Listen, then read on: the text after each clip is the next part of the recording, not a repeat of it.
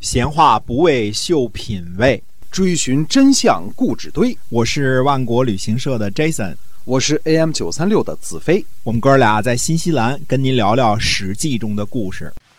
各位听友们好，您现在收听的是我们的《史记》中的故事。在嗯，我们在这个节目中呢，会跟您讲在那个年代所发生的那些个事情。每天呢，节目都会更新，希望您能够持续的关注。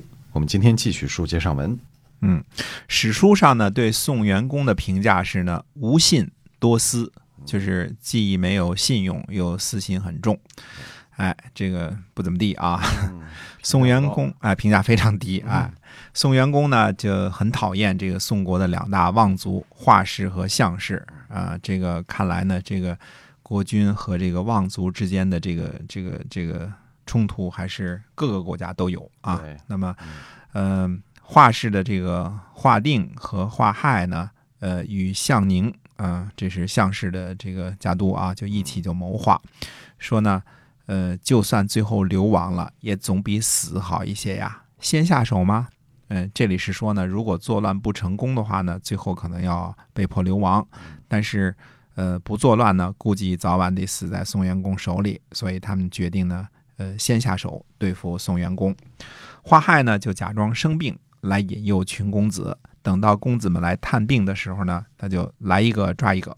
嗯，公元前五百二十二年的夏天六月呢，华亥就杀了公子银、公子玉荣、公子朱、公子固、公孙元和公孙丁，嗯，一下杀了五个。嗯，拘捕了项胜和项行啊，这个抓了俩。宋元公呢自己亲自来说情，啊，结果呢，华亥呢不答应。反倒扣留了宋元公，嗯，你来说情，把你也给扣下了，嗯。六月十六日呢，华氏呢得到了太子栾和同母弟弟公子臣和公子弟，嗯，仨人呢作为人质，嗯，就放走了宋元公。宋元公呢也带走了华亥的儿子吴期、向宁的儿子罗，还有华定的儿子启，双方呢交换人质，在。宋国画像之乱的这个时候呢，公子成、公孙季、呃、乐舍、司马强、项仪、项正、楚建、倪甲这些人呢，就逃亡去了郑国，因为宋国开始动乱了嘛，对吧？画像跟国君杠上了。子成这些人呢，这个他的手下呢和画氏呢在鬼鬼岩开战，被画氏呢打败。子成呢就逃跑去了晋国，嗯，他就跑了。花亥呢和他的妻子呢每天都要去照料当人质的朱公子，因为有太子和太子的两个同母弟嘛，对吧？在这儿呢，等他们进食之后呢，自己才吃东西。花亥呢深以为苦，所以呢。就想把这些公子呢就送回去，哎，因为来了得尽礼节嘛，对吧？那么向宁就是反对，他说呢，他说因为不信任宋元公，所以才把他的儿子们扣下做人质。如果送回去呢，估计我们的死期就不远了。宋元公呢请求宋国的大司马华费遂呢攻击华氏，华费遂呢就对答说呢，说臣不敢爱死，但是呢不敢。因为想去除祸患而增加忧愁，我是怕太子公子们受到牵连，否则哪里敢不服从命令啊？宋元公说呢，说儿子们或死或逃亡，这都是听天由命，我不想让他们受辱，啊，就是不忌讳这个人质的事儿了。冬天十月呢，宋元公首先杀了他这边的人质，等于把这三个人质呢都给杀了，然后攻击华氏。十三日呢。华亥和向宁呢逃跑去了陈国，华登逃跑去了吴国，向宁呢想也想杀这边的人质，就是杀了太子。华亥就说呢，说触犯国君而逃亡呢，又杀了他的儿子，谁会接纳我们啊？而且呢，呃，送回了太子呢有功劳啊，就就这么着吧。华亥呢就让自己的庶兄叫少司寇华敬啊，这个。这个字儿呢，是这个字典上找不着啊。这个一个牛旁边一个泾渭分明的泾的一半儿啊。那么就让他呢去送回祝公子。他对他说呢：“说您呐年纪大了，不能跟着我们去侍奉别人了，就是跟着我们过这种流亡的生活了。以三位公子取信呢，一定能够免死。”几位公子进宫之后呢，华敬呢就从门儿出去了。呃，然后这个呃宋元公呢马上去见他，拉着他手说呢：“说我知道你是没有罪的。”嗯，就拉着他呢一起又回去。恢复了他的官职啊，果然他没有遭到牵连啊，这个华靖没遭到牵连。呃，我们说这个这个怎么说？这个公元前五百二十二年这一年不安生呢，多灾多难呢？这个魏国闹完了，宋国闹啊。同样这一年呢，还有个什么事儿呢？郑国的执政大臣子产病倒了啊。子产呢就对子大叔说：“说我死之后呢，一定是你来当政。”呃，只有有德行的人才能够用宽大来使百姓服从。其次呢，呃，下一等的策略呢，就要使用严厉的策略。说大火呀，烧得猛烈，人们看见呢就害怕，所以着大火的时候呢，反而没有死亡。水呢，看起来懦弱，人们都轻视去玩水，结果溺死的人呢，反倒很多。啊，他讲这个道理啊，所以呢，实行宽大的政策呢很难，呃，这是他劝诫这个子大叔的。呃，子产呢病倒数月之后呢，呃，死去了，病死了，哎，病死了，哎，子大叔呢不忍使用严厉的措施实行，而实行了什么呀？宽大的政策，他不忍心嘛。郑国呢，呃，生出了很多强盗，呃，聚集在这个环浦泽啊。呃，这个环浦泽呢，这个又称莆田泽，在今天的河南中牟。呃，环浦泽呢，据说是大禹治水的时候一个大湖啊，这里应该是承担的黄河泄洪作用的啊，一个大湖。